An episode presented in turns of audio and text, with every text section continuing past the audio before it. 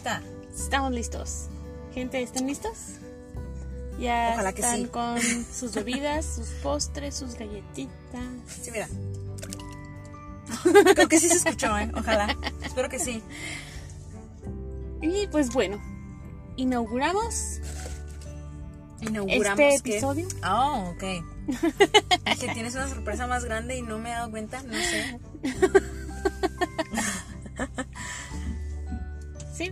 ¿Así? Ok. Dale. Hola, hola, hola, mi queridísima gente mágica. Hello, gente. ¿Cómo están? ¿Cómo están, gente? Nosotros, como siempre, felices de andar por aquí este día. Karina de Hufflepuff Así es, a la orden. y yo, Samantha de Slytherin. A veces a la orden. A veces. a veces. No, siempre. No, así siempre. Eso sí, es muy leal, ¿eh? Eso lo tiene Hufflepuff. Pero yo estoy muy feliz porque estoy con mi cafriz de siempre. Este. Ahora, ¿qué trajiste tú? ¿Cómo lo vas a, cómo lo vas a categorizar? Me, me da mucha intriga. Como que metiste en jaque. Ajá, sí, sí, sí, fue a propósito. Traigo una deliciosa leche chocolatada. ¡Ay! Lo leyó en la caja, gente. Adicionado con Pues es vitamina B y C. Sí es. Con leche ultra pasteurizada. Leche parcialmente descremada, deslactosada, ultra pasteurizada, sabor a chocolate, adicionada con vitaminas A y D. Reducida en azúcar. Porque la dieta, gente. Por cierto. Por cierto, Me tomé cinco, pero vienen Es- reducidos en azúcar, así que no cuenta. es lunes. Again. Esperemos que estén bien. ¿Qué? No, te estoy escuchando. Ah, ok. Es que me viste como muy intrigada. Como- con mucha intriga. Este, esperamos que hayan tenido un muy bonito fin de semana. Samantha ya nos presentó. Ya saben que este es un podcast de Harry Potter. Siempre, no siempre. Porque de repente empezamos a, a desvariar ahí un poquito. Pero este, ténganos paciencia porque sí. Todos nuestros episodios hablan de Harry Potter. Pero No todo el episodio trata sobre Harry Potter. Ya Eh, ¿Qué tal? los más veteranos ya sabrán esto y, y probablemente por eso sigan aquí. Porque es una plática. Es como un desayunito tranquilo, ¿no? Ay, qué rico. Sí, ya me dio Se hambre. me antojó así, tipo, desayuno tipo de hotel, así de Sí, tus el- huevitos, tu pan tostado, el café, el jugo de naranja. Continental, ¿no? Ay, qué rico. Desayuno continental. La frutita. La frutita. Que nadie se la come, El pero se ve muy nice. Que yo sí me la como. Yo depende de qué sea. También, depende. Porque a veces sí se pasan y te ponen un chorro de manzana y no soy tan fan de la manzana. Porque luego si soy alérgica al melón, este, y no me doy cuenta que estoy comiendo melón, hay un problema. Ay, yo como todo lo que soy alérgica. Pues sí, porque a ti te da igual la vida. te da igual la intoxicación. De repente estás ahí con tu inhalador. Déjenme les platico gente con el aguacate. Se me hacen unos labios tipo Angelina Jolie. Increíbles. Es muy gracioso. O sea, pasa de lo sensual a lo gracioso porque es que, pues sí, no es natural, ¿no? sí, O sea, que parecen operados, sí. Ajá. Mucho nayo. No sé rojo. comer aguacate. Rojo pasión. Con decirles que eh, de repente, rara vez ahora, le suelo preparar o le solía preparar eh, hot cakes de, con plátano. Con ¿Te plátano también. y es alérgica al plátano. Entonces, aún así se los comía. O sea, es como que no, no, lo vale. lo vale. Todo lo vale. Pero gente, si tienen una alergia que sea muy, muy fuerte, ustedes avísenle a los más cercanos, porque luego pasan estas cosas. Fíjate que yo tengo un amigo que, si me estás escuchando, hola. Este, perdón por mentanearte, no voy a decir nombre. Pero este, Que tú sabes, pero tú sabes quién que eres. lo diga. es otro Hufflepuff, es otro Hufflepuff. Ok. Este, que él le tiene alergia a los piquetes de insecto. Ah, eso no está chido. Pero es una alergia muy fuerte. O sea, él lo lleva al hospital. Cualquier picadura de. Sí. O sea, ¿Y cómo le hace en verano? No sé. O sea, es, ¿sabes que él es repelente a los mosquitos? O sea, él es como. O sea, ya de por si no los atrae. Sí, ajá. Entonces, pero, o sea, una picadura de hormiga. O sea, por más pequeña que sea la hormiga, o sea, lo paraliza. O sea, es una cosa muy fea. Qué extraño. Entonces, sí, o sea, es una alergia muy fuerte. Entonces, gente, avisen. O sea, él desde el día uno que llegó a trabajar ahí es como, yo tengo alergia a esto, por favor. Si ven que me pica algo, si les aviso que me pica algo, por favor, llévenme al hospital. O sea, sí, literal. Ay, qué, Sí, qué difícil. entonces, sí, la verdad es que sí. Entonces, la recomendación de la semana, gente, es, si tienen ale- alergias, este, pues ahí tengan... Yo conocí a alguien en el bachilleres que le tenía alergia al sol. Al sol. Sí, en los saludos a la bandera empezaba a estornude y estornude y estornude por el sol. O sea, no le salían ronchas ni nada de eso. No, pero empezaba a estornudar mucho y batallaba mucho, entonces ahí así la ponían en la sombra. Como la alergia climática, ¿no? O sea, que suele ser más de nariz, como Ajá. más como resfriado. Ajá, sí, pero al sol. Ok. Qué curioso. Ajá. Eso sí está curioso. Entonces yo ahora cuando la quiero estar en el sol digo que le tengo alergia al sol y ya. Sale mejor Me dio que la excusa digas, perfecta. sale mejor que digas que eres vampiro, que sí la eres, pero Ay, favor que me haces. Ah, sí, claro. Pero este. Pero es que es muy grave decir que tienes alergia al sol, o sea. No, es cualquier mal. cosa. Ya nadie me pone en el sol. Bueno, sí es cierto.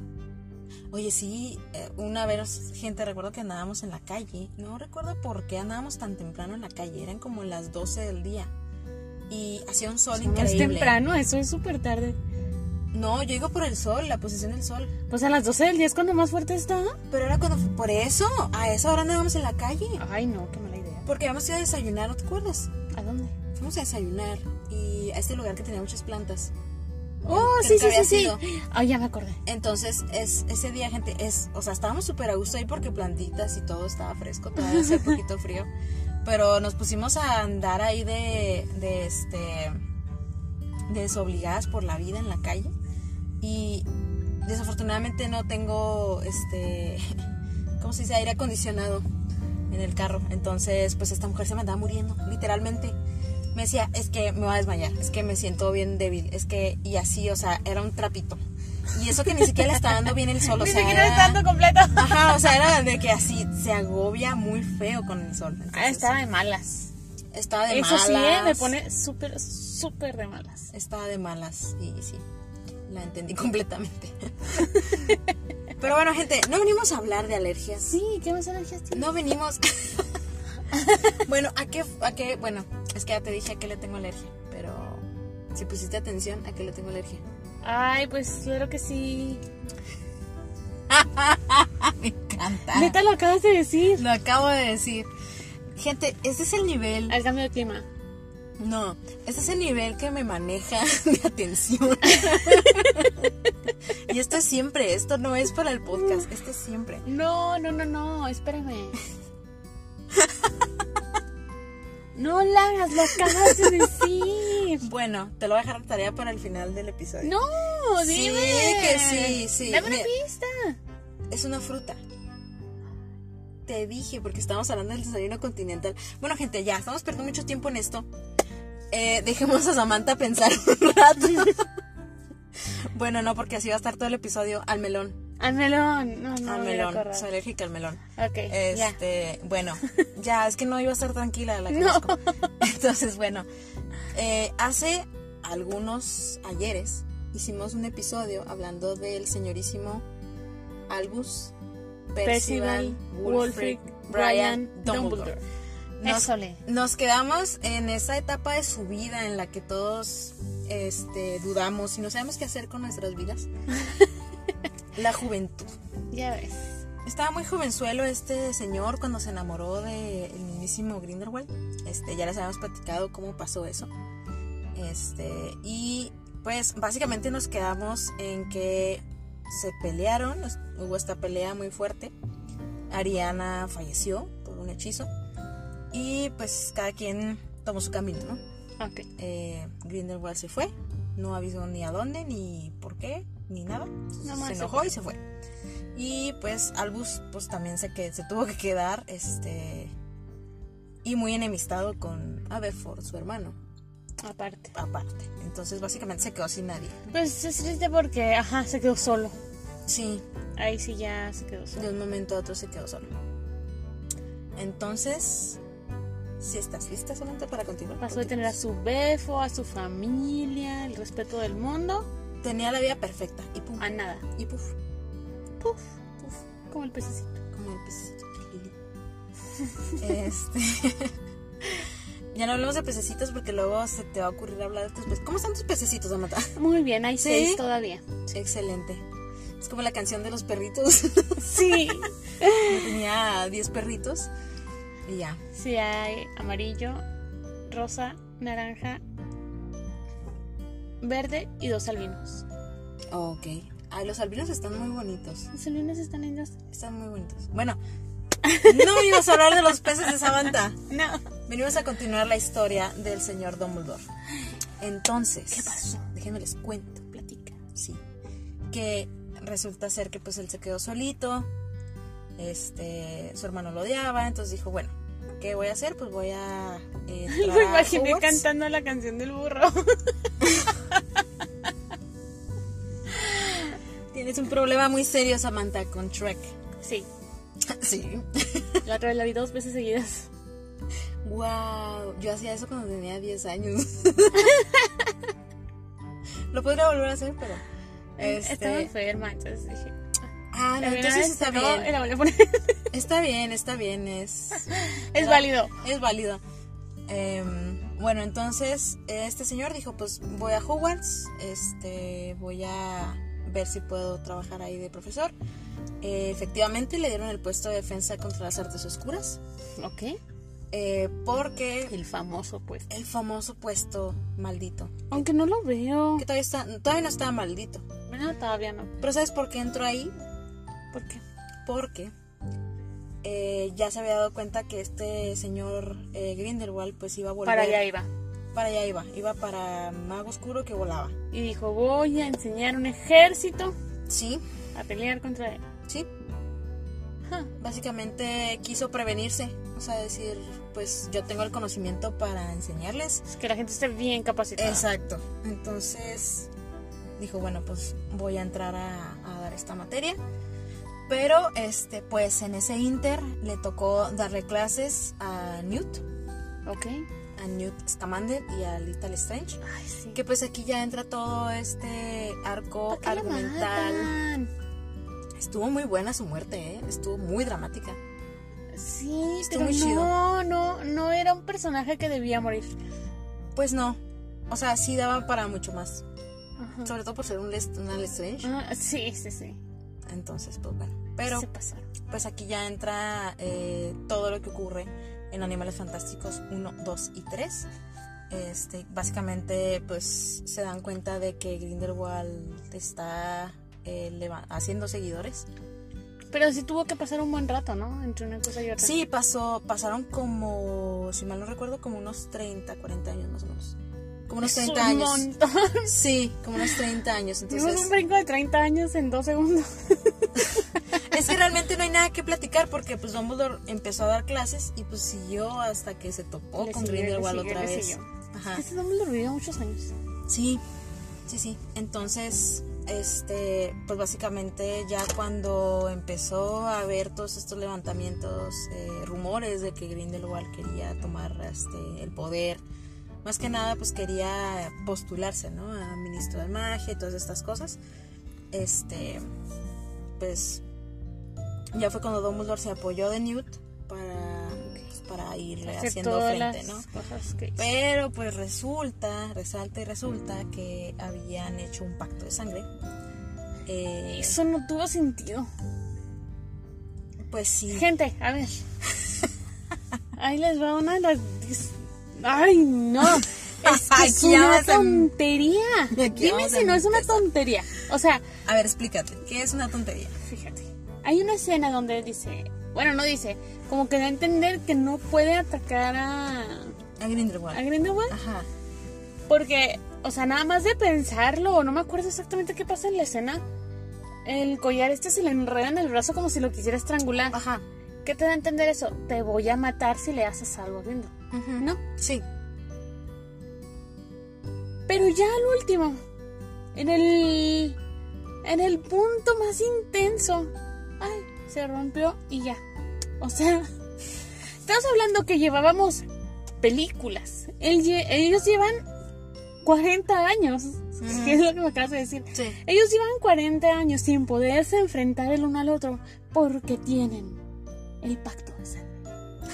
Y el pacto de sangre nomás lo dejas caer al piso, se rompía y ya se podían pelear. Se rompía. No, es que no era Es que, eso. ¡ay! no, es que fue muy tonto. O sea, bueno, O la sea, manera en lo la que lo rompieron muy fue muy tonto. Ah, bueno, sí. Eso sí te lo reconozco. O sea, La neta. bueno, sí, así, si profundizas más, no fue eso. Fue el hecho de que uno logró atacar al otro Sí, o sea, sin intención de. ajá. Entonces, Pero esa no era razón para que esa cosa se rompiera. No, fíjate que tenía muy, o sea, tenía muy buen futuro eso. O sea, lo del pacto de sangre era algo muy interesante, Pero, pero lo echaron a perder. caño. Eso sí te lo, eso sí te tengo que dar todo el, me quito el bombín, ¿sabes? Este, pero, pero sí, bueno, El sombrero entonces, charro. Me quito el sombrero charro. Este, pero pues sí, o sea, mm, podrían haberlo trabajado un poquito mejor. Este, porque era una muy buena idea. O sea, eso de que no se podían atacar porque tenían este pacto de Ajá. amor. Deja tú, o sea, no. Hubiera creído más en eso si hubiera sido un pacto de amor, no un pacto de sangre. Ajá. Porque el pacto de de, amor, exacto, el pacto de amor era mucho más difícil porque y más significativo porque Dumbledore no quería y no podía atacar a Grindelwald, no porque no pudiera. Sí podía, O sea, pero Se vio como si fuera un pretexto nada más. sí, Para ajá, no pegarle. Ajá, para no pegarle. para no darle el zape, sí. Pero sí, o sea, si hubiera sido un pacto de amor Fue lo que lo contuvo a agarrarlo a cachetadones durante 40 años. durante 40 años. O sea, no, es que no, no, no, no, no. Bueno, entonces, hasta lo que voy, si hubiera sido un pacto de amor, hubiera sido mucho más dramático porque él, en el momento en que dice, ya no te amo, Ahí se ya, hubiera roto. Exacto. Eso hubiera tenido ese Exacto, sentido. entonces tú no manches, ya. Ese Pero como Ese sentido. ese sentido es que no tiene sentido. Este Pero chiste local. Pero este pero sí, o sea, todo sí, mal, sí, todo mal. En ese aspecto, Bueno, entonces eso pues tenemos que vivir con ello, ya es canon porque salen las películas. no, yo quiero que no. Entonces, bueno, no, sí es cierto, no. En este podcast podemos decidir qué es canon y qué no es canon. Y ese no. Eh, eso, eso del pacto de sangre no es canon, junto con todo lo que pasa en el legado maldito, que en algún momento de la vida quiero que hablemos de eso porque sigo con el coraje atorado. Entonces, eso no me va a hacer bien. Ay, a ver, ¿Qué? A ver qué. Giro. Ay, plot twist. Este, este episodio se va a tratar de Giro argumental. No me hagas eso. Siempre estoy preparadísima para eso, ¿eh? Cuando me digas es ya, o sea. Sí, o sea. Ataca. Suéltalo. Pero ya. Pero llevamos mucho hablando de Dumbledore, así que no, no se puede meter aquí. Puede ser el episodio siguiente. No, no, no va a ser el siguiente, va a ser un día que no te lo esperes. Ah, me gusta. Te voy a decir un tema y lo vas a estudiar y cuando lleguemos te vas a decir, ¡le! No. Y así, así, tienes que Así, así, tajante, rápido. Va, me gusta. Estén preparados, gente, porque de repente va a haber un... Un plot twist aquí. Sí. Un giro inesperado al argumento. El tema no va a decir legado maldito, porque ustedes tampoco se lo van a esperar. Ah, Va a decir otra cosa, así que van a tener que estar bien pendientes. Eh, eso me gusta, me gusta. Para que ustedes también estén como que, ¿qué pasó? Entonces, bueno, pero nuestro querido amigo Dumbledore, pues bueno, eh, pasa todo lo de las películas, eh, Grindelwald se escapa y Dumbledore pues regresa después de ese pequeño enfrentamiento que tuvo con, eh, pues básicamente regresa a Hogwarts, pero ya no regresa a enseñar defensa contra las fuerzas oscuras, agarra la clase de transformación, que ahí básicamente pues estuvo mucho tiempo. Pero no se transforma.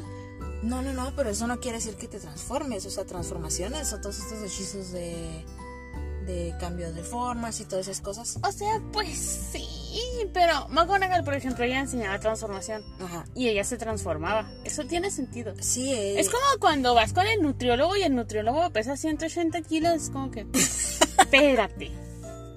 O sea, todo el mundo tiene derecho a ser feliz y pesar unos kilitos de más. Ajá. En eso estoy de acuerdo, pero ya cuando el peso cae dentro de lo no salubre no saludable.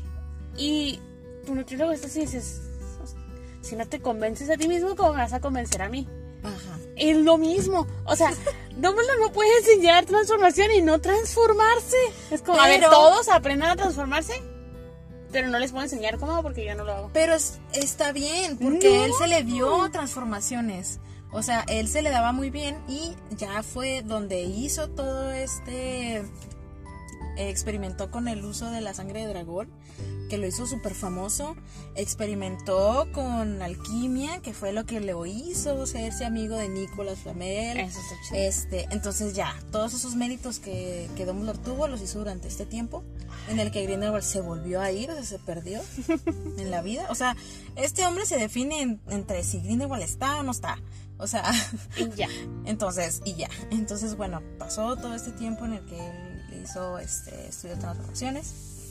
Eh, después eh, se brincó a ser director de Hogwarts, porque pues ganó muchos premios y todo esto. Le pasó lo que a McGonagall, por eso se hizo tan amigo de McGonagall, porque pues tenían todo eso en común también. Ok. Este, y pues ya llegamos a nuestro queridísimo Harry Potter, que llega. Bueno, No, básicamente... Espérate, espérate, ya brincaste muy lejos. ¿Qué Pues- pasa cuando conocí a Tom Riddle? Sí, es cierto, gente. ¿Ves, perdón, ves? Es que, perdón, es que va perdón. recio, va recio. Es que dijiste, mira, me metiste aquí en el tema del legado maldito y yo Ya, perdí todo juicio. Sí, bueno, sí es cierto, tienes toda la razón. Mientras ya había hecho estos logros y todo eso, él, este... Él va- todavía no era director. Él todavía no era director. Por eso te digo, estaba haciendo estos logros, todavía no llegaba al puesto de director. Pero este le tocó ir directamente a reclutar al señor Tom Riddle eh, al orfanato donde él estaba. Obviamente, pues es un niño de 11 años con muchos problemas eh, psicológicos a esta altura, porque él realmente se, se dio cuenta de que hacía magia, pero la utilizaba para el mal, o sea, para eh, molestar a los demás niños. Este, Qué buena pregunta la que le hace Harry. Si usted lo sabía, o sea, en el momento en el que lo conoció, se dio cuenta. Hijo, esa parte es de mis favoritas en la película, te lo juro. no. No. O sea, pues él cómo iba a saber, o sea, Ajá. sabía que estaba medio loquillo y perturbado, pero yo creo que ya conforme lo vio cómo se fue desarrollando en el colegio, cómo se fue haciendo amigo de todos y él sabía que él no era una persona de Ujú. amistarse sencillo, ¿no? Entonces se dio cuenta de que esa amistad que él fundamentaba con profesores y alumnado no era real, Sí, era una fachada. pero le salía tan natural que fue lo que pum, como que lo hizo poner atención. No recuerdo si eso, se- eh, eso es ser un sociópata, ¿no? Qué miedo, sí. De, o sea, estas personas que tienen... O sea, si Voldemort, si Lord Voldemort no es un sociópata, no sé qué no, no sé es. qué lo es. No, más bien yo lo que me refiero es que no estaba... eh, no sabía si estaba usando bien el término de sociópata o este... ¿Cuál es este otro término? Que ese sí ya es... Que tampoco tienen relación con la gente, o sea, que no... No se llevan también con la gente tampoco.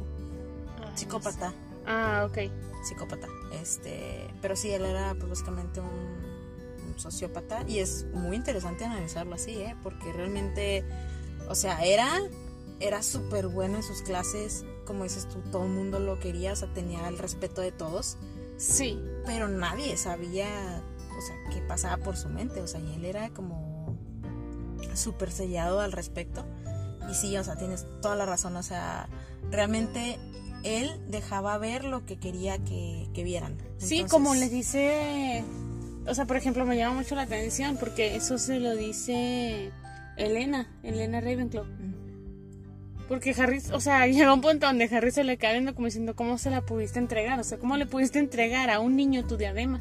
¿No? Sí, Que era lo más preciado que ella tenía, aún como fantasma. sí.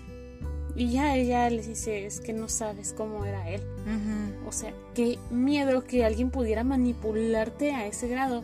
A ese nivel. O sea, ese nivel de inconsciencia. Ujú, Sí, sí. Que la gente no tenía ni idea de cómo los utilizaba. Y, o sea, y volviendo al caso de Dumbledore, por eso le pregunta, ¿usted lo sabía? Pues no, porque lo manipuló igual que a todos los demás, ¿sabes? De inicio, De sí. inicio, sí, y ya después empezó a dar cuenta de ciertas cosas y dijo, ah, caray, espérame. o sea, como Este que es yo estoy viendo dos caras aquí de este sujeto. Sí, y- porque él lo conoció antes de que desarrollara como que esta otra personalidad Sí. amable y Ajá. elegante. Sí, sí, o sea, él era un niño negativo, o sea, Dijo, enojado. este no se pudo transformar de la noche a la mañana, o sea, y él pues honestamente fue muy listo, o sea, dijo, tengo una oportunidad de empezar de cero.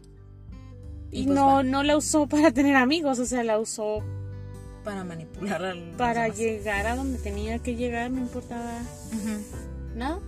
Entonces, pues bueno, Dumbledore le vio ciertas conductas, dijo, bueno, es un niño, no ha tenido amor. Como que siento que hasta cierto punto lo quiso entender, ¿no? Es, Decir, es que esperaba que ya con amigos, en el ambiente adecuado, con los profesores, guías, se mentores. Ujú. ya, o sea, como que recuperara ese, esa humanidad, ¿no? O sea, Sí. pero pues conforme fueron pasando los años, Dumbledore se dio cuenta de que no. Sí, en especial ya cuando pasó todo esto de la Cámara de los Secretos, que alguien había abierto la cámara, que falleció, este, pues Martel. Y el Dumbledore sabía que él hablaba parcel, Y Dumbledore sabía que había algo ahí. pero raro. pues en ese momento no sabían que hablar parcel era algo necesario para abrir la cámara. Ajá. Porque ni siquiera sabían dónde estaba, o sea. Ajá, mucho menos cómo en- abrirla. Exacto. Entonces, ¿Y pues ese bueno, tipo cómo dio con la cámara? me lo imagino. me lo imagino. me lo imagino hablando parcel por todos lados. Pues que a lo mejor, a lo mejor es lo que hacía. Ah, sí, ya sé. O sea, a lo mejor es como hablar. samo, ábrete samo, anda por todas partes, hasta que de repente algo se abrió y dijo, Es- aquí. Exacto, es como uno que habla solo, de repente andas en tu casa y andas diciendo cosas y así. Ay, ¿tú eres hablar sola? Fíjate que no, no es normal en mí. O sea, debe de haber algo muy específico que lo detone. Ok. Y este, pero tampoco es que me ponga a hacer mucha charla. Más Bueno. bien como que soy muy- más interna. Y pregunta, ¿hablas con las cosas? ¿Cómo en qué sentido? Así, pues no sé, de que vas a recoger algo del piso en tu casa y, ay, ¿cómo llegaste aquí? Y luego vas y lo avientas o... O que el microondas no quiere prender y luego, ay, préndete ya. O sea, no sé, Ah, de sea, hablar sí, con sí, las sí. cosas. Ah, sí, sí, eso sí. Sí, por lo general es cuando estoy molesta y quiero decirle dos, tres cosas al, a lo que estoy haciendo. Yo hablo con Alex. Ah, bueno, pero Al menos pues, ese sí me responde, todo lo demás no. está diseñada para responderte también, entonces no te puedes quejar sobre eso. Y a veces nos hagamos un tiro ahí. Cállate, Alexa. Termino bien enojada. Tú cállate. No te vienes enojada con Alexa. Así de que llegan a la casa y dándome un round con Alexa. Ándale. ¿Qué pasa? "Eh, no nos llevamos muy bien, que digamos. Paja el portazo y Alexa también. Sonido de puerta. ya sé. Sí. Ay, sería bien gracioso. Ay, no, qué miedo. Pero bueno. Entonces, este, Dumbledore obviamente sabía que había algo muy raro.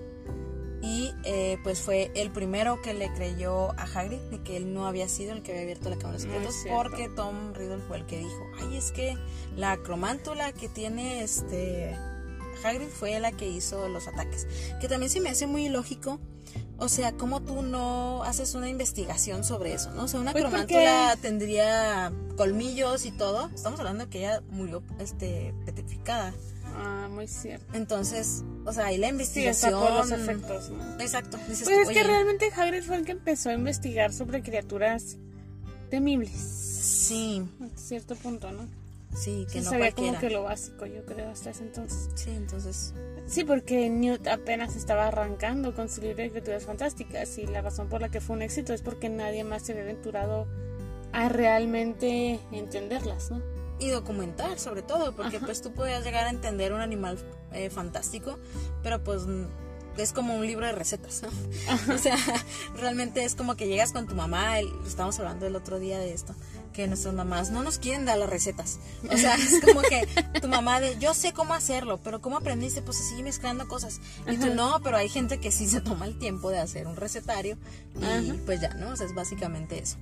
Entonces, bueno, pues sí, entonces pasó este evento desafortunado y le quitaron a Hagrid su varita, pero pues Dumbledore ahí este, lo apoyó y escondió, hizo que le escondieran su varita en, en el paraguas y pues como le tenía mucho aprecio y mucho cariño, este, lo convirtió en el, en el guardabosques, por decirlo así. Ah, ok. Entonces, este, por eso Hagrid pues ya ahí agarró su trabajo de, de este de guardián de los terrenos de Hogwarts. Que honestamente fue muy buena idea. Sí, porque O sea, se quedó en el colegio, Ujú. su propia casa. Sí, sí. Y él fue muy feliz ahí, siento yo. O sea, Sí, estaba todo dar, ¿no? Ahí en su cabañita. sí, se veía muy acogedora. O sea, como que él, Él sí- la tenía a su gusto. O Ujú. sea, sin nadie que le estuviera diciendo qué, cómo, cuándo, dónde. Ujú. O sea, y entraba, salía. Ujú. O sea, la naturaleza, que siento que él Ajá, y siempre así- amó la naturaleza. y aún así con sus obligaciones, o sea, con un propósito, con, etcétera, etcétera, ¿no? Y aparte pues dando clases y todo ya más adelante. sí. Como que como que se realizó mucho como, como con la profesión, ¿no? Sí. Entonces, pues bueno, y ahora sí, pasaron los años. Ahora sí. este eh, Tom, Tom Riddle Riddle volvió. salió, ajá, salió de la escuela, volvió unos años después y dijo, quiero enseñar eh, Para artes cuando oscuras. volvió, ahí ya Dumbledore, ahora sí era Ahora sí, director. ya era director y le dijo, Nanay, porque ya te conozco, andas en cosas bien turbias y pues no, o sea, no te va a dar acceso a... Qué, qué suerte, ¿no? O sea, qué, qué buen qué buen timing, como le dicen. Porque, o sea, si hubiera otro llegado... director y a la Ajá. fregada. Ah, sí, cómo no, eres Tom Riddle, que no sé qué, que súper inteligente y tú muy bien y... Ahí Imagínate. sí hubiera sido Otra sí. historia hubiera sido. Otro ¿Qué gato. pasa si Tom Riddle se queda como profesor en Hogwarts? Yo digo que buscaría la manera de manipular a la... O, o sea, todavía más al... De ir convenciendo a los alumnos de la magia, de sangre pura. y de que lo apoyen para ser director y yo creo que sí llegaría hasta director. Y Claro. ya sacaría a todos los muggles de ahí. Claro que Dumbledore, que sí, que básicamente era su propósito, o sea, siempre fue su propósito. Entonces, de la que se salvaron. Tataranieto de Slytherin tenía que ser. Y sí. Por eso los Slytherin, ah, no sé qué es. este, no, hay un hay un Slytherin que me cae muy bien, así que Ah, bueno. ahí lo dejamos. Eh, entonces, pues ahora sí, eh, rechazó, lo rechazó a él, le dijo, no, no vas a entrar a Hogwarts porque te conozco y andas haciendo... Ya había hecho Rocruxes este, este muchacho. Ya iba como tres, Muchacho. cuatro roc... Muchacho. El muchacho. El muchacho. Ya había hecho unos 3, 4 Horrocruxes aproximadamente y ya como que... Fíjate que yo siento que es como en la guerra, ¿no? Que va la gente a la guerra y cuando vuelven hasta el físico les cambia, o sea, sus expresiones faciales Ay, y todo. sí, sí. Entonces siento que ya al verlo, como que ya de vista era como... O como que muy imponente, ¿no? Porque eso Muy debería de haberlo estado cambiando muchísimo. Este, tanto Sí, yo por tengo entendido que fuera. físicamente empezó a cambiar Sí. De hecho, creo que se le empezaron a hacer los ojos rojos, ¿no? Algo así había yo leído en una descripción, no sé si sea real o no, pero creo que ya tenía una tonalidad así como rojiza con cierto como con cierto ángulo o algo así. Entonces, eso estaría muy chido que sí que sí fuera real. A lo mejor lo soñé, no sé. Pero este pero bueno, entonces pues resulta ser que que ya ahora sí, pasamos a todos los años que estuvo Dumbledore de director, de repente llega, ah, que para esto eh, se da cuenta de que Grindelwald quiere las reliquias de la muerte, que las está buscando. Y él por su lado dice, bueno, pues vamos a, a ver qué tal, ¿no? Le pide la capa de invisibilidad a James. A James. Porque sabe que es un poquito más Porque especial que sí, las entonces normales. para analizarla y todo esto. Y pues resulta ser que en eso fallece. No se la puede devolver, se la devuelve a Harry ya cuando vuelve a, a Hogwarts. Dice que pues era, le pertenece a su papá. Ok. Y este. Y pues bueno, entonces. Ya llega Harry. Este. Bueno, llega el día en que. En que desafortunadamente pues matan a, a sus papás. Se encarga de que llegue con los Dursley Ajá. y decirle, bueno, pues aquí te vas a tener que quedar. Ahí nos vemos en unos 10 años. Entonces, ¿Quién es este. un cerdito? ¿Quién es un cerdito? Acá no. Entonces, sí, para. Ahí nos vemos en unos 10 años para crearte como cerdo para el matadero. Entonces, ya era así como que. Frase. Ay, pero. Criaste como cerdo. Pues mm, la dijo Snape, yo se la respeto. La neta. La neta. Entonces, pues bueno, ya viene Harry a Hogwarts y todo esto. Y ya en adelante, ¿qué pasa? Los, en los años que, que está ahí el mismísimo Con los años que nos quedan. por vivir. Este. No, pues me imagino que para él era así como un premio, ¿no? O sea, ya tengo a Harry Potter aquí en Hogwarts. Que estaba muy interesado en qué casa iba a quedar, porque eso iba a decidir muchas cosas. Sí, yo creo que, de- o sea, mucha gente pues está intrigada, pero por la celebridad que representaba, ¿no? Pero él dijo, ay, Ay, ay, ¿dónde va a quedar? ay Dios mío, la pero vida. cuando Harry entra a Hogwarts, él todavía no sabe que Harry es un Horrocrux. No, no sabe. Ni siquiera sabe que existían los Horrocrux. De hecho, mm, pues no, realmente no, porque ¿hasta cuándo tendría él como, como, ah, cuando fue lo Después del diario, del diario. después Ajá. del diario. Sí, porque ahí fue donde dijo, esta magia ya no es normal. Ujú. Y ahí es donde se pone a investigar y yo digo que ahí es donde empieza a buscar. O sea, también te imaginas todo ese tiempo. O sea, siempre estuvo tras magos tenebrosos. De una u otra forma. Pero se iba sobre los peces gordos. En el- O sea, no se andaba con... No, no, no, él no perdía el tiempo. No, Él no, decía, no. A ver, este me interesa pa' novio, pues va. Y el otro, este me interesa, pero porque es bien maldito y hay que acabar con él, pues va. Entonces, este, él, él no le temía a los, ahora sí que no le temía a los magos tenebrosos. Pues es que... ¿Qué se sentirá saberse el más fuerte? Es mucha responsabilidad, ¿no? Yo creo que sí. Porque, pues es como Superman, ¿sabes? O sea, que dices tú, yo tengo todo este poder, veo que le están robando el bolso a una señora y no hago nada. O sea, es como que... Sí, gente, o sea, imagínense, por ejemplo, o sea... Poniendo esto a nivel mogul. Sí. Cada quien visualícese como el elemento más fuerte que tiene su empresa. Su Me gusta. trabajo, su negocio, donde sea que se desenvuelven laboralmente. Imagínense que ustedes son lo fundamental, lo más fuerte que tienen. La, la pieza angular. Ajá, o sea, se escucha muy padre de primera instancia decir, ah, qué fregón, ¿no? O sea, soy lo más chido que hay. Pero al mismo tiempo, toda esa gente depende de ti. Pues sí. O sea, es también Entonces, como... Es cosa seria, o sea, porque si bien te puedes llevar la admiración y el odio de todos, eh, o sea, de unos admiración, de otros Ujú. odio, pero pues por ahí anda. Este, pues de ti depende todo. O sea, toda la responsabilidad recae en ti. Es también como... Como los reyes, ¿no? O sea, decir, de ti depende todo este pueblo. Ah, claro que sí, no he Lo- visto The Crown. No, no lo he visto, pero Híjole. tengo bastante idea de que es un rey. Este, pero sí, o sea, básicamente es la responsabilidad, no es una responsabilidad, es la responsabilidad Ajá. hecha, hecha puesto, ¿no? De, de lugar. Entonces, aunque seas un simple humano, no tengas este, muchas habilidades o lo que tú quieras, te toca eso, te toca tener a tu, a tu, pues como disposición tanta gente y un pueblo. No nos vamos tan lejos, gente. Han descargado estos juegos que son de tener que darle de comer a la aldea. A la aldea. Sí, o sea que hay muchos de estos juegos para celular incluso que este que tú dices, "Ah, mira, aquí hay una un terreno.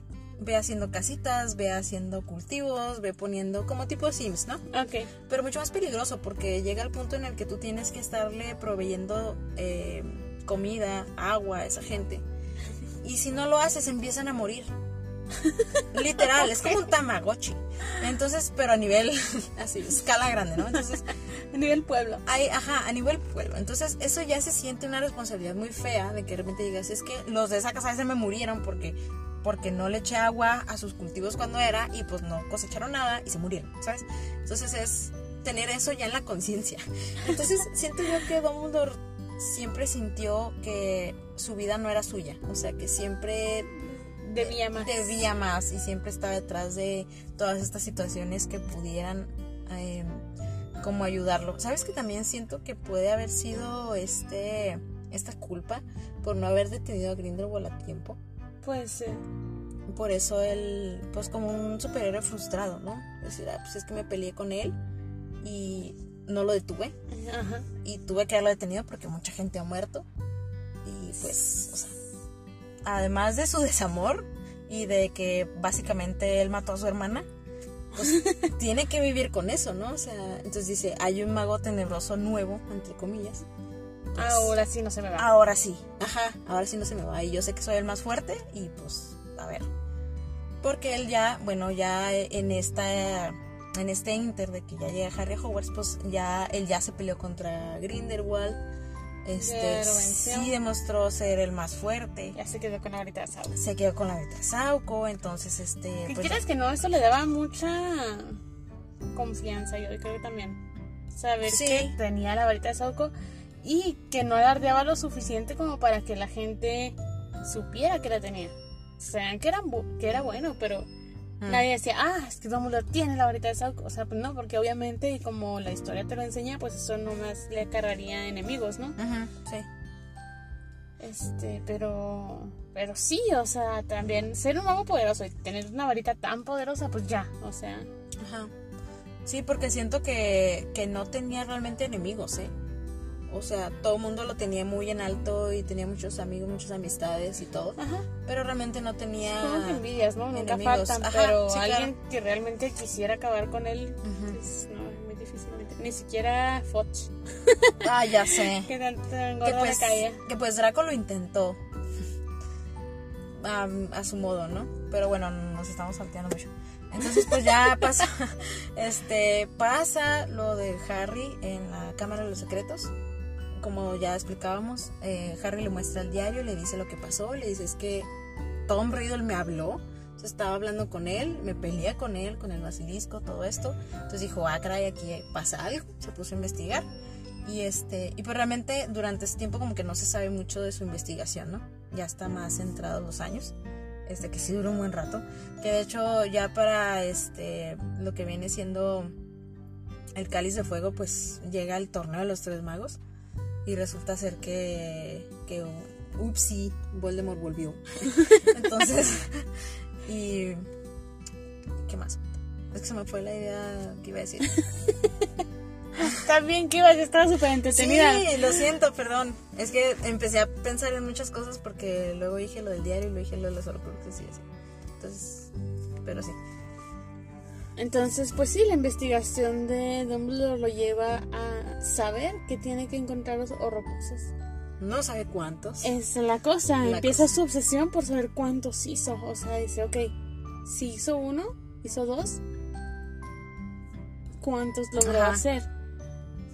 Entonces, ahí es donde se pone a buscar en los recuerdos de todo lo que puede y se mueve y se Ujú. da cuenta de que tal vez haya alguien por ahí que tenga la respuesta pero pues tiene una respuesta eh, equivocada, entonces, pues sí, eh, o sea, qué, qué difícil, ¿no? O sea, saber que, más bien, no saber cuántos estás buscando, o sea, dices, ok, llevo dos, ¿llevo dos de tres o llevo dos de veinte? Sí. Sí, sí. También, este, pues yo creo que le, le ayudó mucho hablar con la gente que le daba los recuerdos. Decir, mira, ayúdame, o sea, Voldemort regresó, este, la situación está así, tú sabes que esto se puede poner peor, ayúdame, ¿no? Lo que pasó con, por ejemplo, lo que pasó con Slughorn, que no le había podido sacar la memoria Ajá. y tuvo que ir Harry a intentar hacerlo, le Señor. sacó la memoria. Señor. y entonces, pues bueno, sí, él obviamente le tuvo que mostrar a Harry lo peligroso que era este Voldemort. Lo empezó a enseñar. Sí, o sea, dice mucha gente, es que ¿por qué no le dijo la verdad a Dumbledore desde el principio? O sea, sí también qué difícil porque él no entendía la magnitud hasta cierto punto. O sea, porque él ni siquiera estaba seguro de que Voldemort hubiera logrado hacer tantos horrocruxes. Porque él le dijo siete. ¿no? Entonces dice, o sea, como que él en su interior estaba cruzando los dedos y pensando, no los hizo, no los alcanzó a hacer, no pudo hacerlos. Ajá, ojalá. Sí, o sea, no lo voy a decir teniendo la mejor esperanza de que no lo logró, ¿no? Y también qué difícil entre dos hombres adultos decir un niño llegó y me manipuló. O sea, Sí. este niño me sacó toda la información que quiso, le dije todo lo que necesitaba y se fue. o sea, Me estoy acordando. le di las herramientas de la inmortalidad a un niño que va a destruirnos a todos, ¿no? Ay, sí. O sea, Sí, mucha gente dice, ay, es que ¿por qué no le dijo a Dumbledore desde, el principio? O sea, pues imagínense qué difícil La aceptar vergüenza. que, ajá, que gracias a ti tiene hasta cierto punto el poder que tiene. Que de hecho, hasta cierto punto fue lo que le pasó a Slughorn y él se disculpó con Harry, le dijo, perdóname, es que no sa- también algo Le parecido. volvió a decir, no sabes quién era él. No sabes cómo era él, o sea, y es y es bien curioso porque tú lo ves, por ejemplo, en la representación visual, ¿no? Que es la película. A mí sí me da miedo, o sea, si llega y se pone a hablar así conmigo, es como que Le dices o todo lo sea, que quieres sí, saber. ah, no, sí, esto y lo otro, porque también hace su manera de hablar y todo. O sea, sí. o Entre sea, respeto y miedo, ¿no? o Ajá, sea, ser sí. una cosa... que de hecho, así se formaron los mortífagos. Así fue como empezaron. en base a respeto y miedo. Entonces, este, pues bueno, y ya fue cuando Dumbledore le enseñó todo esto de los recuerdos, le dijo, mira, este, porque pues fue, él personalmente fue a investigar un Horrocrux, que fue el de la, causa, la casa de los Gaunt, y pues sí encontró, encontró el anillo, el anillo tenía la piedra de la resurrección, este la quiso destruir pero pues estaba maldito entonces pues, Oh, se lo- detalle. oh, detalle se lo puso Ah, y pues se Yo creo que ahí fue donde se dio cuenta de que realmente todo iba a tener una trampa, ¿no? O sea, sí dijo, ok, sí los logró hacer, pero no va, o sea, una cosa va a ser encontrarlos y otra cosa va a ser destruirlos. sí sea, sí sí porque qué frustrante, ¿no? Y luego también porque son maneras muy diferentes o sea no era no era una manera idéntica Para de hacer todo. las cosas ajá.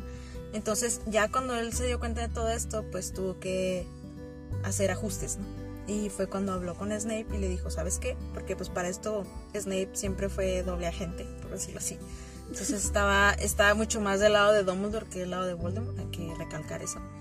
Y le dijo sabes qué va a llegar el momento en el que me vas a tener que matar este sobre todo porque ya vi que pusieron a Draco Malfoy a hacer esto. Y pues no o sea tú me tienes que matar. Qué feo o sea es que si te pones a pensar planeó su propia muerte. O sea a qué nivel de como de comprensión o de tranquilidad o de paz mental tienes que llegar como para decir lo mejor es que yo me muera y me tengo que morir así y ya no voy a poder ayudarles o sea. Sí, en vez de decir, ¿cómo le hacemos para no morirme? O sea, Ajá, es no, me tengo que morir. Y hasta Snape dijo, no, o sea, como, como ¿por qué? O sea, dice, no, es que me tengo que morir y tú me tienes que matar. sí, para afianzar la confianza de... Exacto, de, de Voldy. Entonces, hicieron Ay. todo este plan, o sea, tan macabro, para, para matarlo y pues resultó tal cual, ¿no? Y Porque, salvar a Draco en el proceso, porque Y salvar a no Draco. había de otra. Y salvar a Snape, porque él también juró ayudar a, ayudar a Draco. Sí, O, sea, en la balanza estaban, ajá, Draco y Snape, y en, del otro lado estaba, Sí. estaba Dumbledore. Entonces dijo, no, ¿sabes qué? Pues, de ser él, que sea yo. Sí, porque al menos Snape tenía una forma de mantener todo bajo control, o al menos estar informado y saber cómo estarse moviendo. Sin Snape, Dumbledore muy difícilmente hubiera podido anticipar los, Sí, no. los movimientos no. de Voldemort. Y de hecho, pues sí, ya cuando se dio cuenta de que pues también básicamente se iba a morir tarde o temprano, ¿no? Por el veneno. Sí, le quedaban meses, o sea, tampoco era. Entonces, ya cuando dijo, tengo que, tenemos que ir a, a sacar este Horrocrux, que es el guardapelo, a la cueva y todo esto, va a haber una serie de pruebas que no tengo ni idea de qué sean, Ey, o- ¿Para qué se lleva Harry? porque es- él se tenía que llevar el guardapelo, alguien se tenía que llevar el guardapelo si él se moría. O sea, sí lo entiendo, pero ¿por qué Harry? Pues sí, ¿por qué no Harry? Ay, pues es que hay un chorro de gente. O sea, ¿por qué pones en riesgo a la persona que se supone que los va a jugar a todos? O sea, ¿qué pasó ahí? Ay, sí, ya Entiendo no sé. la lógica en cuanto a en cuanto a la historia, ¿no? Obviamente, pues si sacas a Harry, pues nada más hubiera De sido la que, ah, actuación. hubiera llegado alguien y ¡ay! encontramos un guardapelo. Oh, mira. Entonces, ajá, o sea, pues obviamente entiendo que Harry tenga que ser el núcleo de la historia, ¿no? Y que tenga que estar ahí en los momentos más esenciales. Pero ya viéndolo como de una manera un poquito más realista, Ujú. que estamos en un mundo mágico con dragones y serpientes. Así que tengo derecho. Este. no te llevas a un niño. Porque sí lo era. O sea, 17 años. todos que tienen 17 años, sí, todos están chiquitos. Entonces, este... 17 años. No, no, no, esa canción no. Bueno, Edición. edición. Este... Sí, no te llevas a un niño a ayudarte, o sea, habiendo Sí. mucha gente que pudo haber ayudado, o sea, ¿por qué Harry? Que esa es la cuestión. Ah, que también no nos falta tocar un tema de inicio de los cursos de Harry. Que de entrada Harry se topa con el espejo de OS. Este, y ya Dumbledore le dice que, que pues que, que ve y todo, que no, pues que mis papás, y usted que ve, y así como que, no, veo un par de calcetines nuevos, o sea, ni al caso, ¿sabes? O sea, veía a Grindelwald, y es lo más triste de todo, o sea, que él, que él aún así seguía pues ahí enamorado, ¿no? Ay, qué cosas. Y luego, este, ya llegando a este momento en el que se tienen que, que, este, que llegar al Horcrux y todo esto, pues está una hermosa poción ahí para tomarse, pero era una poción de tortura. Entonces, básicamente lo que hacía era que, pues, como que su peor momento lo revivía y pues fue el momento en el que Ariana falleció. Entonces, sufrió bastante. O sea, es una persona que quieras o no muy manipuladora y así al final lo que tuvo que hacer pues lo hizo porque lo tenía que hacer, ¿no? Pues sí. Y Aunque tenía, bueno, ya defendiendo, es que yo soy puntos y contrapuntos. Ya defendiendo un poquito a por qué Dumbledore se llevó a Harry. Para esas alturas, él ya sabía que Harry era un Horrocrux. sí, O sea, si alguien, te, o sea, no sabía que se iba a encontrar en la cueva. Entonces dijo, si alguien tiene la habilidad de saber dónde está, es Harry. es Harry porque lo siente y lo, lo detecta. Yo como detector de metales.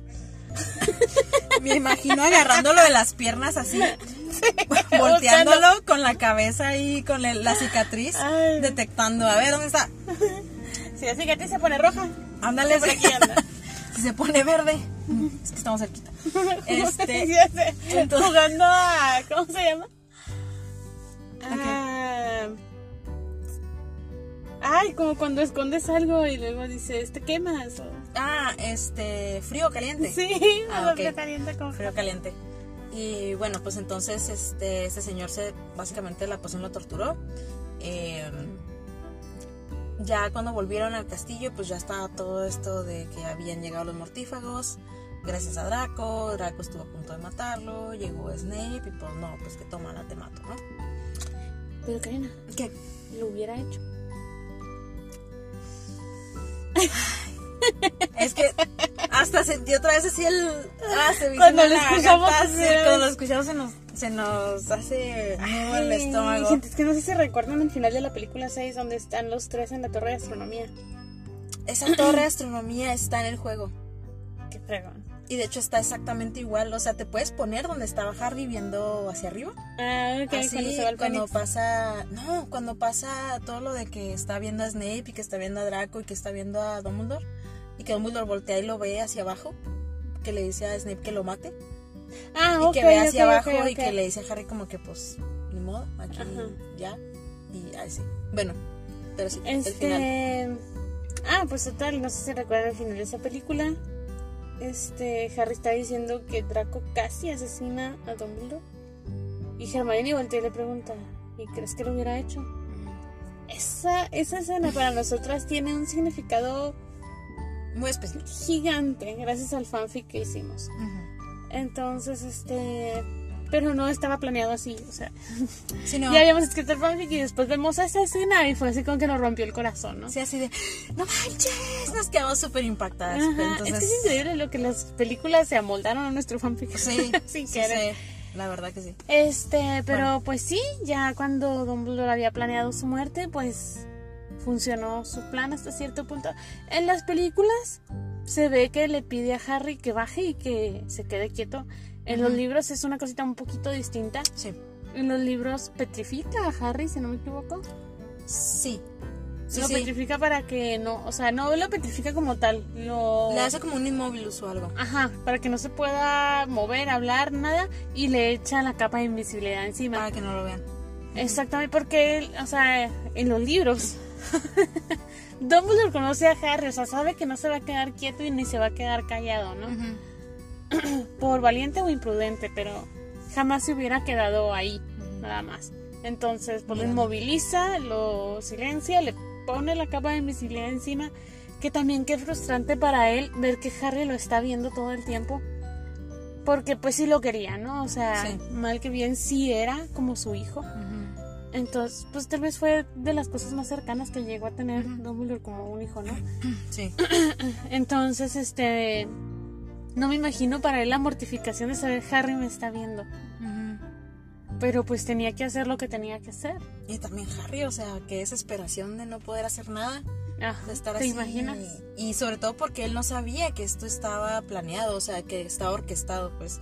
O sea, él Ajá. creía que todo lo que pasaba sí era real. Sí, Entonces- y Dumbledore no le pudo decir, o sea, Ajá. tampoco. También para que él no supiera que todo esto, pues, tenía un plan, ¿no? Tenía un fin, que era, pues, este, tener a Harry ahí como sacrificio al final, porque era lo que había que hacer, ¿no? Y es que él no sabía quién iba a entrar por la puerta, o sea, ellos Ujú. sabían que venía alguien, pero no sabían quién. Entonces ya cuando entró Draco dice, a lo mejor Dumbledore pensó, ah, pues con Draco sí puedo, ¿no? De alguna forma puedo defenderme. Pero ya cuando entran todos los demás y entra Snape con ellos, dice Dumbledore, sí. híjole, o sea, ya, Ya vale. ya llegó el momento Sí. y Harry me está viendo, ¿no? Entonces, pues bueno, ya este Snape mata a Dumbledore. Este, ya cuando se van, pues ya cuando Dumbledore ya por fin, pues se escucha feo, se escucha feo, pero pues por fin muere, o sea que ya obviamente ya deja de, de existir. Es cuando a él se le, se le desvanecen todos los hechizos que le puso, cuanta cosa, y ya se va a perseguirlos, ¿no? Pero estamos hablando que en Hogwarts está toda una batalla Sí, este, súper intensa que también pues no pasó en las películas, afortunadamente. Pues tiene sentido, porque si no la batalla final pues hubiera carecido un poquito de Pero hubiera, sido, protagonismo. pero hubiera sido un poquito más bajita de intensidad y ahí te la Pero creo. pues ya lo hubieras visto, o sea, ya hubieras visto cosas y pues Bueno, que pues bien sí. mantuvieron como que ese pequeño Yo suspense hasta estaba, el final. yo estaba súper emocionada en el libro, yo me acuerdo súper que estaba leyendo eso, estaba así como que no puede ser. Y Sí, bueno, pues sí, ya sí, persigue a Snape, lo encara, le dice sus cosas. Y Snape, pues básicamente, él no le quiere decir nada porque pues, es como, un, cállate, no, no entiendes, no sabes. Ahorita no vas a entender nada. Pero pues bueno, entonces, pues ya en adelante, pues él así fallece, el mismísimo Dumbledore, pero de todas maneras, eh, Regresa. regresa como, El primero como el pues primero como cuadro. Bueno, pero eso ya es más como cosa de los libros. Pero pues no es él. O sea, ya hablamos Ah, de sí. que las pinturas pues no son realmente la persona, ¿no? Ujú. Son como lo que la persona haría Sí. en, si estuviera ahí, pero pues realmente no sé. Entonces, pues Este- bueno, digamos que pues ya ese el siguiente año pues Harry no regresa a Hogwarts, ni Ron ni Hermione. Se van a esta búsqueda, este, a ver cuándo, a ver dónde de los horrocruxes, eh, según lo que le dijo Dumbledore. Obviamente pues ya saben todo lo que pasa entre ellos, que pues no es, no viene mucho al caso aquí. Más bien lo que interesa es que se topan un libro, Hermione se topa un libro, el de Vida y Mentiras, de Albus Dumbledore, este, eh, escrito por Rita Skeeter. Y pues ahí salen todo, como le dicen, eh, todos los trapitos al sol, ¿no? Sí, ya. Este, cosas buenas, cosas malas. Entonces ahí Harry se da cuenta de que nunca le dijo nada. O sea, ni siquiera de su Que no propia lo vida. conoció. No lo conoció. O sea, y fíjate que yo lo sentí. O sea, creo que toda esa parte está también estructurada que yo también lo sentí así. O sea, te sientes como engañado. O sea, si ven que decir. Yo creo que todos llegamos a ese punto. O sea, a Sí. Harry le tocó de una manera muy hardcore porque Pues sí, o sea. es un libro. Es un libro y. Porque era necesario el drama. Pero yo creo que a todos, a todos nos llega ese momento donde este se nos cae esa pantalla de que los papás son perfectos, ¿no? O sea, tú crees que lo que ves es todo lo que hay y de repente pues te das cuenta de que no, que pues metieron la pata, que esto, que lo otro, que aquí, que allá. Entonces yo creo que todos tenemos ese ese lapso, ¿no? En el que Sí. dices, wow, o sea, mis padres no son quien yo creí que eran. Pero pues ya brincas esa parte y dices, ok. Pues sí, son humanos. Ajá, siendo humanos. Y ahí va uno a hacer lo mismo, entonces no Sí, pasa nada. Entonces pues ya no aprende uno nada, pero este, pero sí, entonces él, él lee este libro y pues afortunadamente no hay nadie que le diga lo contrario, ¿no? O sea, y lo malo es que le hizo caso a las palabras de Rita Skeeter, que ella manipuló todo lo que le dijeron todos de Dumbledore, lo manipuló a su conveniencia para vender, o sea, Obviamente. entonces pues bueno, de ahí Como el él- internet. Ajá, entonces de ahí él, él se quedó con este coraje atorado Y ya cuando hace todo el sacrificio de irse a que ve las que va con Snape, que ve los recuerdos de Snape, se da cuenta de que realmente Dumbledore siempre estuvo pues abogando por lo que se tenía que hacer, a pesar de que quería mucho a Harry y todo lo que fuera, que quiero pensar que todavía le tenía le tenía mucho cariño. Pero pues de todas maneras era muy frío al respecto porque pues ya sabía que no se podía encariñar mucho con él porque pues sabía que no iba a durar mucho.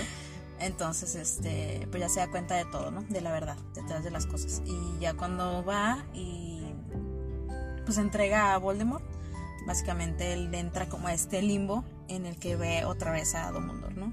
Y ya ahí ya le reclama muchas cosas. Eh, estoy hablando del libro porque en la película pues no se ve. Le reclama todo lo que no le dijo, que porque no le dijo que lo de Grindelwald, que esto y que lo otro. Necesito volver a leer esa parte. Está muy buena. Está muy críptica también, porque él ya empieza a hablar como con estas como comparaciones. Sí, ya no es un niño. O Ajá, sea, entonces ya le puede hablar como un adulto, ¿no? Porque pues ha pasado también por muchísimas cosas. Entonces se murió y todo. se murió y así. Entonces, básicamente le dice, está en ti el volver o no volver. Ajá. Y ya después de toda esta plática súper este, eh, inconsciente, en el subconsciente, ya Harry le dice, no, es que tengo que volver. O sea, obviamente Harry no iba a decir, ay, sí, ya cumplí, ya me fui. Ya, ya Ajá, ellos. Yo ah, hice ya- lo que pude. Ya me cansé, o sea, Me morí todo. siete años batallando y pues no, él dijo, no, yo vuelvo. O sea, si está esta posibilidad, yo vuelvo. Y pero pues ahora le dice Dumbledore, básicamente si vuelves, estar consciente de que si te mueres, te vas a morir. O sea, ya no hay una segunda oportunidad. ¿no? Ahora sí ya. Ahora sí ya, si te matan, Ya no ver mueres. haces vuelvis. Safis Wells. Entonces, pues bueno. Y Harry dice, pues va. Entonces, pues ya es cuando vuelve. Y ahora sí, ya Dumbledore, pues, ahora sí viene a colación lo de que él se hace un cuadro. Está ahí en el despacho de los directores, junto con Snape también. Este, por petición de Harry. Ah, Entonces, y ya. Y luego Harry termina poniéndole ese nombre a su hijo. Este. Sí, Al- Albus. Albus Severus. Nombres de dos grandes directores. de Hogwarts. Uno era Slytherin, uno era Gryffindor. Este, y así, todo el discurso de, de epílogo, ¿no? Y pues ya ese viene siendo básicamente el, el legado del mismísimo. Que Aberforth al final te- terminó este, peleando también en la batalla, el, el hermano de Dumbledore. no se rindió. No se rindió. Que, que lo quiso hacer, pero Harry lo puso en su lugar y le dijo, ah, ah bueno, ¿tú, tú que te quieres rendir, ríndete, vete, lárgate, yo voy a pelear. Ok. Entonces él agarró la onda y dijo, no, pues es cierto, voy a, voy a pelear. Grindelwald, ah, ya les dije la vez pasada, yo sé que no se acuerdan, pero yo sí me acuerdo, que iba a investigar si Voldemort sí realmente había matado a Grindelwald cuando fue a preguntarle dónde estaba la varita.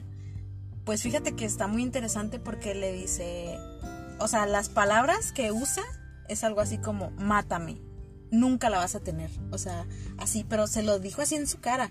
Que dice, ¿dónde está la varita? Y no, no, no te voy a decir. Y luego, no, pero es que te va a matar, mátame. O sea, no la vas a tener nunca, no te la mereces. Wow. Y lo mata.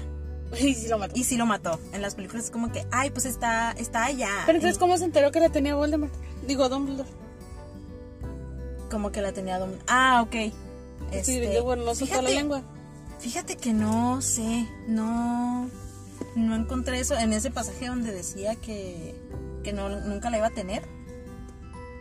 Este, no sé, habrá que volver a leer ese pedacito o ver cómo descu- descubrió eso, pero, pero pues sí, básicamente. ¿Sabes qué? Pienso que al final le cayó, puede ser, ¿eh? que le haya caído la cuenta de decir, ah, pues es que Dumbledore te, te ganó y tú tenías la varita, por ende él la tiene, ¿no?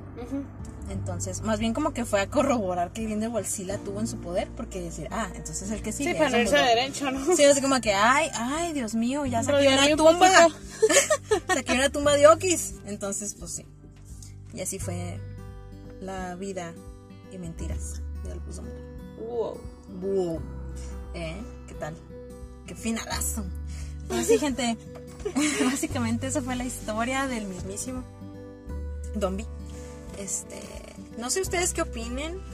Yo en su momento sí le agarré mucho coraje a este señor. Eh, precisamente por culpa de Rita. O sea, yo estaba como Harry, yo estaba bien enviciada, así de que no, es que este señor y me crió para matarme y cosas así. Es que es en el, en el 7, ¿verdad? Es en el séptimo, sí. Ay, es mi, creo que es mi libro favorito, ¿eh? De todos, creo que es mi libro favorito. El 7. El 7. Yo creo que el mío es el 5. Híjole, tengo de ganas de volver a leer el 5 por todo este asunto del ministerio. Que no, No, a mí me encanta porque es como si estuvieras en Hogwarts. Yo creo que Mm. es el que más te interna Por las materias y todo por las ¿verdad? materias, sí, o sea, casi casi estás aprendiendo junto con ellos, entonces está Sí. muy padre. Eso está muy chido. Pero bueno, gente, pues ustedes tienen la última palabra. Todo lo que decimos aquí pues son nuestras opiniones personales. Y pues bueno, gente, ya, ya los amenazó Samantha con que un episodio especial random va a ser el de Legado Maldito. Este, si les interesa saber más, pues ahí estén al pendiente. Puede ser muy pronto, puede ser que tarde, no sé. Dependerá de Samantha. Ya Ya, veremos, ya la mente maquiavélica detrás, detrás de los temas. Y bueno, gente, esperamos que les haya gustado. Cumplimos con nuestra segunda parte Sí, del señor Albus Percival, Percival, Brian, Dumbledore. Dumbledore. Van a soñar con el nombre completo, o sea. para que se lo aprendan. Bueno, sí, gente, ya saben que si les gusta el podcast, los episodios, denle ahí seguir para que les avise cuando eh, subimos el episodio, que pues son los lunes, pero pues igual si se les olvida, pues ahí les está recordando el Spotify. Correcto. Sale. Y pues gente, queremos que recuerden que siempre vamos a tener cafecitos para todos ustedes porque va por nuestra cuenta. Correcto. Y patronos. Y patronos también. es que ya me ya Ya, ya, ya mi cabeza ya no da para tanto. Pero sí, gente, cafecitos y patronos. Para todos. Ah, todo mal dicho, pero bueno, gente, bye, que estén muy bien. Bye bye, gente. Pórtense bien. No tanto. La próxima vez no nos invitaron y de seguro se portaron mal. ¿Qué hacemos? Tengo un par de hechizos bajo la manga. Ah. Deja que me entere y que los vea. Rebelión, así. Voy a sacarle todos los trapitos al sol.